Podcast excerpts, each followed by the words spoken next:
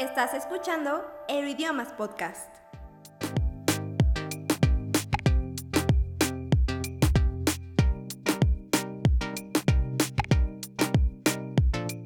Hola futuros políglotas, yo soy Seth Juárez y esto es Euroidiomas Podcast, temporada 4, episodio 4, claves para postularte una vacante de trabajo, parte 2. En esta parte 2 vamos a hablar sobre las vacantes que requieren el conocimiento de idiomas, cómo puedes especificar tu conocimiento de idiomas en un currículum, consejos para la hora de la entrevista para prepararte mejor y algunos datos específicos sobre el marco común europeo de referencia para las lenguas que no mencionamos a profundidad en el episodio anterior, pero que hoy sí lo vamos a hacer para que tengas una idea más clara de en qué nivel estás, de cómo lo puedes especificar y de qué habilidades vas obteniendo conforme vas avanzando de nivel. En fin, Muchas gracias a todos por sus comentarios sobre los episodios anteriores. Recuerden, nuestro primer episodio de esta temporada fue construyendo una carrera gracias a los idiomas con Neymar. Luego tuvimos la primera parte de claves para postularte una vacante de trabajo muy interesante con Diana Gómez.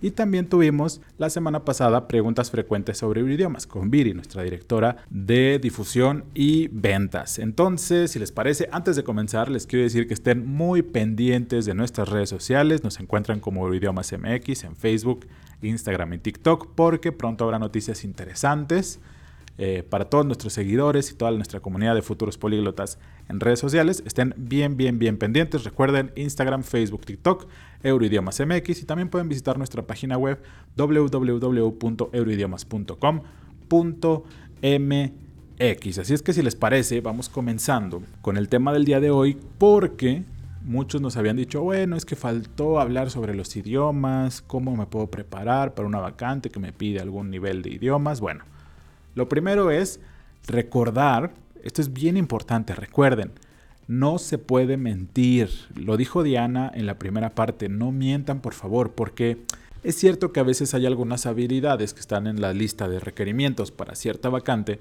que tú puedes desarrollar en algunas semanas o en algunos días, que tú puedes aprender que a lo mejor no tienes en el momento que aplicas, pero que son de cierta manera sencillas de desarrollar una vez que estás haciendo el trabajo, sobre todo si es tu primer empleo, ¿no? Por ejemplo, de repente te pueden pedir a lo mejor capacidad de trabajar bajo presión, pero si es tu primer empleo y nunca has, nunca has trabajado en ningún lado, bien puedes tener una referencia si puedes trabajar bajo presión por tu experiencia de estudiante, pero pues no es lo mismo en un entorno laboral. Entonces hay ciertas actividades que puedes desarrollar o que puedes descubrir una vez que estás haciendo el trabajo, eso es verdad, no son muchas, pero siempre las más importantes, ahí sí no se vale mentir porque te puedes meter en un problema, o sea, te dicen que las mentiras tienen patas cortas, ¿no? Que quiere decir que te descubren eventualmente. Así es que si hay por ahí algún conocimiento de idiomas en este caso, ¿no? Y tú, y tú pones, te piden un C1 o un C2, que son los más avanzados, y tú no lo tienes y mientes,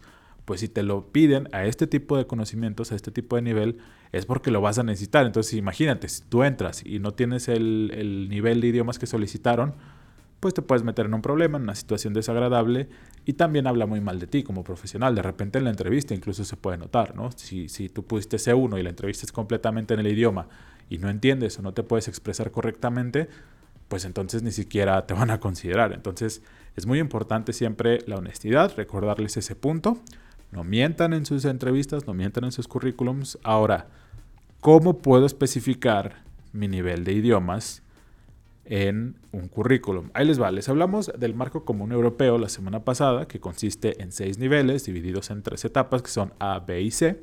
Cada una de estas etapas tiene dos niveles, que son A1, A2, B1, B2, C1 y C2. Hasta ahí todo bien. Los usuarios de nivel A son de nivel básico, los usuarios de nivel B son de nivel intermedio y los usuarios de nivel C pues son los avanzados, ¿no? Hasta aquí tiene cierta lógica. Entonces tú puedes poner A, B, C, pero pues a lo mejor tú no tienes muy claro qué representa cada uno.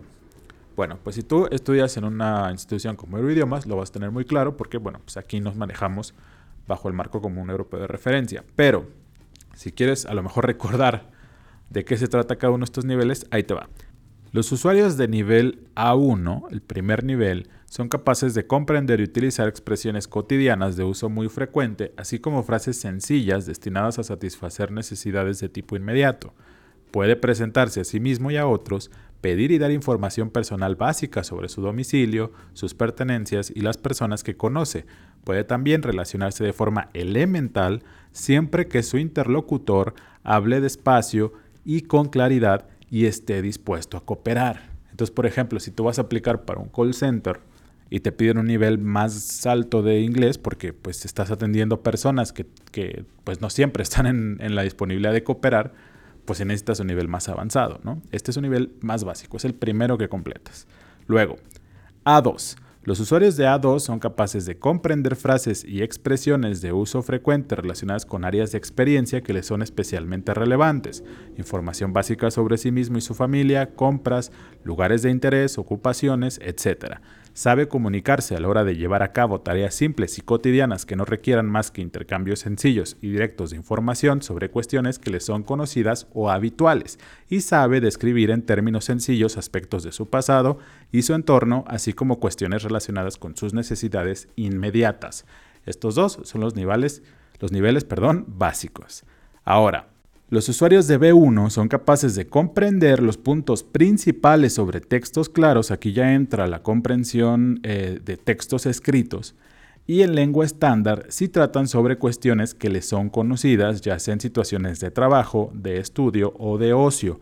Sabe desenvolverse en la mayor parte de las situaciones que puedan surgir durante un viaje por zonas donde se utiliza la lengua, es capaz de producir textos sencillos y coherentes sobre temas que le son familiares o en los que tiene un interés personal y puede describir experiencias, acontecimientos, deseos y aspiraciones, así como justificar brevemente sus opiniones o explicar sus planes. Aquí ya tienes un poquito de más habilidad. Este, por ejemplo, el intermedio, es el más común en la mayoría de los empleos y en la mayoría de las aplicaciones para estudiar en el extranjero, porque es donde ya tienes un poquito de, de más habilidades desarrolladas, como escribir, leer y también la comprensión auditiva es muy importante y por supuesto la expresión. Entonces, por lo general, si tú manejas un B1 o un B2, estás ahí en el nivel competitivo. Pero bueno, todo esto, eh, eh, obviamente, lo ideal es que tú tengas cada vez el nivel más alto, que tú puedas dominar completamente el idioma y después estar incluso certificado, que es algo que puedes hacer aquí en Euroidiomas, por ejemplo, que tenemos ya cursos en los que puedes comenzar desde cero y completar todos los niveles hasta obtener tu certificación, que es muy importante también y que te va a ayudar mucho para eh, pues, tener una aplicación mucho más competitiva. Ahora, B2, que es ya intermedio alto.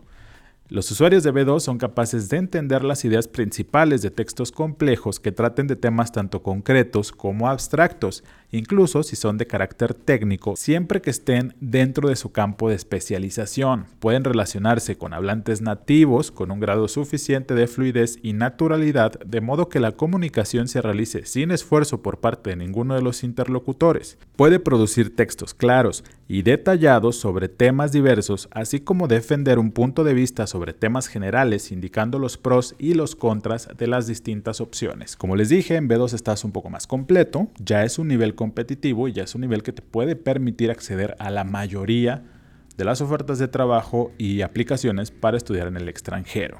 Ahora, el tramo final, un tramo que es importante porque mucha gente se conforma. Ojo, si es suficiente tener un B1 o un B2 para muchas, la mayoría de las aplicaciones, pero evidentemente va a ser mejor estar 100% preparado, tener el dominio del idioma, porque esto te va a permitir avanzar mucho más rápido en tu carrera profesional, sobre todo, ¿no? Porque no saben la importancia que tiene la gente que domina uno o más idiomas en el entorno laboral. O sea, eso te, abre muchísimas puertas, de verdad no lo desestimen, porque aquí, eh, sobre todo en México, Latinoamérica, somos muy dados a confiarnos, ¿no? Entonces, ya tengo los requisitos, ya cumplo con los requisitos básicos, ya no necesito más porque a lo mejor ya no me da tiempo o porque a lo mejor ya no puedo invertir tanto, etcétera. Pero de verdad no lo echen en saco roto, como decimos aquí. Si ustedes tienen la oportunidad de continuar hasta el C2, háganlo. No, no desestimen alcanzar los niveles más completos de los idiomas, que son C1, C2. ¿En qué consiste cada uno? Ahí les va. Los usuarios de C1 son capaces de comprender una amplia variedad de textos extensos y con cierto nivel de exigencia,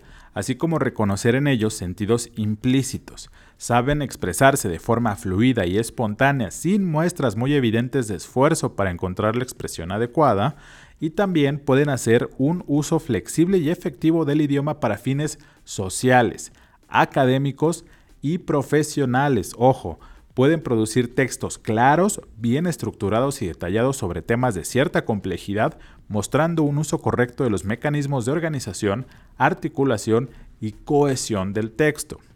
Esos son los alumnos que alcanzan el nivel C1. Ahora, los usuarios de C2 son capaces de comprender con facilidad prácticamente todo lo que escuchan o leen. Saben reconstruir la información y los argumentos procedentes de diversas fuentes, ya sea en lengua hablada o escrita, y presentarlos de manera coherente y resumida.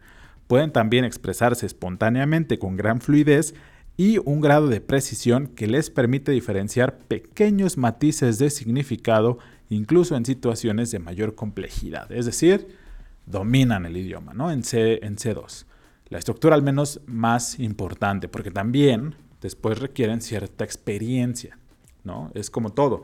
Tú estudias aquí a nivel académico las bases, conoces todo de pe a pa, pero también te ayuda muchísimo, sobre todo en el caso de los idiomas, pues hablarlo, practicarlo, escucharlo, porque evidentemente hay temas de acentos, de modismos, de tonos que son importantes y que te van a permitir también pues pulir tu conocimiento hasta tenerlo completamente completo, cubierto en todos los aspectos, ¿no? Esas son las características, esas son las características principales de todos los niveles, lo que vas a poder hacer de acuerdo al nivel. Entonces, tomando en cuenta esto, tú puedes especificar en tu currículum si eres A1, A2, B1, B2, C1 o C2 e incluso puedes hacer una lista cuando tú especificas soy usuario de A1, quiere decir que puedo hacer esto, esto, esto y esto. Puedes especificar también estos niveles por si de repente que, como les dijo Billy la semana pasada, esta es una referencia pues que está en todos lados, es decir, esto no es de interpretación, ¿no? Esto está muy claro. Si tú dices A1, la gente que te recluta ya sabe lo que representa ser un A1, pero puedes tú añadir ciertos datos, ¿no? Decir soy A1, manejo esto, esto y esto, o soy B1, o soy B2, o soy C1, o soy C2, ¿no? Por supuesto, si tienes el C2 y la certificación, pues ya con eso prácticamente eh, no va a haber dudas sobre tu capacidad en el idioma que te están solicitando, pero la, opción ideal es que en el apartado donde tienes que poner los idiomas, que es normalmente después de tu carrera profesional, pongas nivel B1 de inglés. Y esto ya va a ser una referencia clara de en qué eh, nivel de conocimiento estás, ¿vale? Ahora, los nervios nos pueden jugar en contra. Ya lo hablamos con Diana la semana antepasada en la primera parte de este tema y cómo hacer para evitar que los nervios te jueguen un mal rato, te provoquen un mal rato a la hora de tu entrevista, ¿no? Porque a lo mejor tú eres un C2, pero con los nervios vas a terminar luciendo como un B1 o un A1, ¿no? Porque de repente no te salen las palabras, te bloqueas, etc. Lo que nosotros recomendamos es practicar una serie de preguntas básicas que la gente te puede hacer. ¿Cuáles son estas preguntas básicas? Bueno, pues las que están en tu currículum, es decir, los datos que tú pusiste en tu currículum, aprender a desarrollarlos y expresarlos. O bueno, ya sabrías desarrollarlos y expresarlos, pero hay que practicar. Es decir, crea tu speech, tu guion.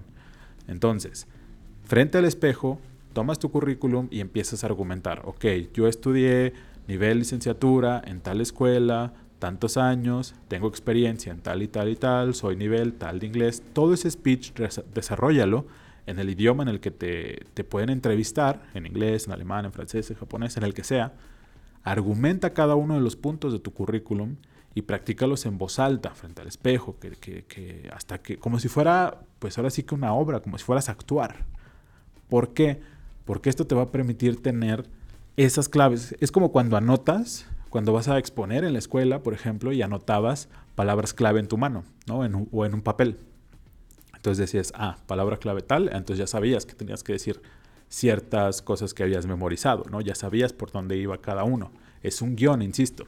Entonces, cuando a ti te pregunten por tu nivel de estudios, tú ya vas a haber practicado tu speech de nivel de estudios y ya vas a saber por dónde empezar, porque muchas veces solamente necesitas la primera oración, ¿no? O la primera palabra, o un término, y eso va a desencadenar ya todo el conocimiento que tú tienes. Entonces dices, ok, mi nivel de estudios es tal, ¿no? O vengo de tal, nací en tal, sé hacer esto, esto y esto y esto, ¿no? Practícalo en el idioma en el que te podrían entrevistar en voz alta y hazte tu guion para que llegues ya con el conocimiento fresquito, ¿no? Tampoco llegues en blanco porque ahí sí te puedes trabar y luego es bien difícil recuperarse con los nervios, ¿no? ¿No les ha pasado que de repente cometes un error y lo tienes en la mente de, chin, me equivoqué y eso ya no te deja concentrarte, entonces te empiezas a equivocar más? Eso puede ser negativo para tu entrevista, ¿no? Porque a lo mejor la gente puede pensar, híjole, a lo mejor no es el nivel que me dijo que era, se pone muy nervioso, no sé si pueda trabajar bajo presión o puede ver cualidades que no sean de mucha ayuda para la construcción de tu perfil. Entonces, es muy importante esa seguridad que te da la práctica previa para que tú de verdad puedas demostrar tus conocimientos y hacer, pues ahora sí que publicidad, como hablamos del episodio en la primera parte, ¿no? De hacerte publicidad a ti mismo en la entrevista, ¿no? Y, mostrarte como justamente quieres que te vean, ¿no? Y, y poder obtener esa, esa vacante. ¿Qué otros elementos te pueden ayudar para demostrar tus conocimientos de idiomas al aplicar una vacante de trabajo? Bueno, realizar tu currículum en dos idiomas. Por ejemplo, si tú estás en un país que habla español y te piden una o quieres aplicar para un trabajo en el que te piden conocimiento de alemán, pues entregas tu currículum en español y en alemán. Algunas personas podrían considerar esto excesivo, algunas empresas no lo solicitan así, pero me parece que sería una buena opción que la gente vea o la gente que te va a reclutar vea que si hay el conocimiento, ¿no? Porque insisto, es muy común, aunque no lo crean, ya sé que lo hemos mencionado mucho, pero es muy común que la gente mienta en sus currículums. Entonces, si tienes las, más pruebas que puedas conseguir y presentar en este primer contacto, que es el envío de tu currículum, pues te van a ayudar a que te llamen a la entrevista y luego a partir de la entrevista ya depende mucho más de ti, ¿no? Ya depende de lo que puedas hacer, de cómo te puedas desenvolver para, eh, y por supuesto, de las habilidades que tengas para definir si te puedes quedar con el puesto o no. Es por eso que conviene de repente, pues que tu currículum o que tu primer contacto tenga los más recursos posibles. Evidentemente atendiendo a lo que hablábamos en el episodio anterior, que es claro y conciso, ¿no? Lo que, lo que te pidieron, eso pon y no adornes tanto, no le eches demasiada crema, como dicen aquí en México. Pero si está en ti y si puedes construir un currículum bilingüe en, dos idiomas o en dos versiones o en tres o en cuatro las que te pidan o las que solicite la vacante, los conocimientos de idiomas que solicite la vacante, inténtalo. Siempre es bien complicado ese primer contacto, ese primer envío a través del correo electrónico del WhatsApp o de la comunicación que hayas establecido. Del currículum siempre es bien difícil porque siempre te quedan dudas, ¿no?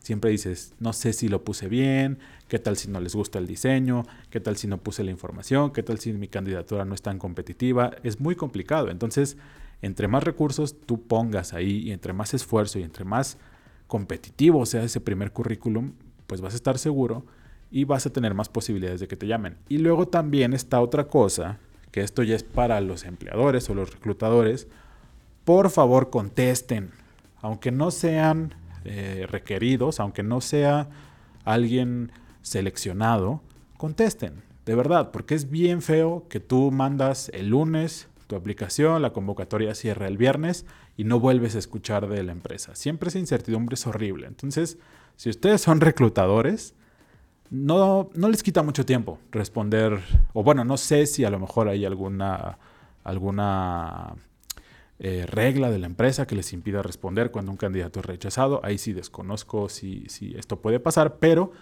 si a ustedes les permiten responder y ustedes pueden eh, informarle a la gente que a lo mejor no fue seleccionada, de verdad, yo creo que valdría la pena, ¿no? O sea, creo que habla muy bien siempre manejarse con esa honestidad y siempre tener ese detalle de decir gracias por aplicar para este empleo, no vamos a utilizar tus servicios por el o no fuiste seleccionado o no pasaste el filtro, no sé, pero sí avisar para evitar que la gente tenga incertidumbre porque es horrible, ¿cierto o no? Y por último, otro de los elementos que te puede ayudar a construir una aplicación competitiva para una vacante de trabajo que te pide idiomas, que se concentra en el conocimiento de un idioma en específico o varios idiomas en específico, aquí sí vale la pena incluir si has desarrollado tus conocimientos de idiomas en distintos contextos. Por ejemplo, si has estudiado en el extranjero o si has tomado cursos en el idioma que te solicitan, si has trabajado en alguna empresa en el extranjero o o haciendo uso de los conocimientos de idiomas que te solicitan, porque esto también es experiencia. Y entonces los reclutadores van a ver que tú sí has desarrollado tus conocimientos de idiomas o que tú sí los has aplicado en diferentes contextos y esto te va a ayudar para ser un candidato mucho más atractivo para ellos, porque insisto, sí es muy importante el tema académico, pero tu, tu aprendizaje, ojo, no concluye con el C2. Si bien el tema académico sí concluye con el C2, también viene la parte en la que tienes que aplicar tus conocimientos, desarrollar todo lo que has aprendido y pulirlo, pulirlo con lo que les decía al principio, modismos, tonos, etc. Es por eso que al incluir este tipo de datos, de si has estudiado o si has vivido en el extranjero o si has trabajado en el extranjero o trabajado y estudiado aplicando estos conocimientos, eso te va a dar una ventaja y una ventaja que puede ser importante, incluso definitiva, para que decidan si eres un buen candidato o no. Así es que con este último consejo esperamos que hayan tomado nota, que tengan lápiz y papel a la mano y que hayamos podido ayudarles para construir una aplicación muchísimo más exitosa o muchísimo más competitiva para lograr esa oportunidad que están buscando, esa oportunidad que están esperando de un trabajo que les permita aplicar sus conocimientos de uno o varios idiomas. Y si ustedes todavía no tienen conocimientos de idiomas y quieren aprender desde cero o bien retomar sus conocimientos previos, recuerden que pueden contactar Euroidiomas, nos encuentran en Facebook, Instagram y TikTok como Euroidiomas MX y también pueden visitar nuestra página de internet donde incluso pueden contratar sus paquetes de clases o sus cursos.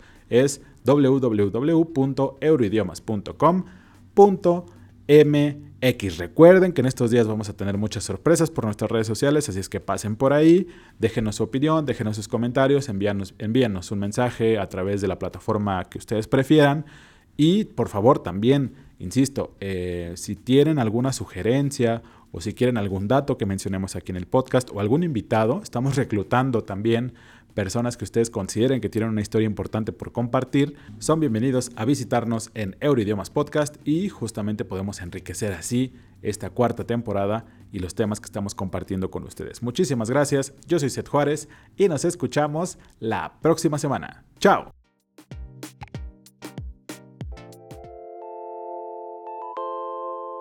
¿Te quedaste con ganas de más? Búscanos en redes sociales como Euroidiomas MX.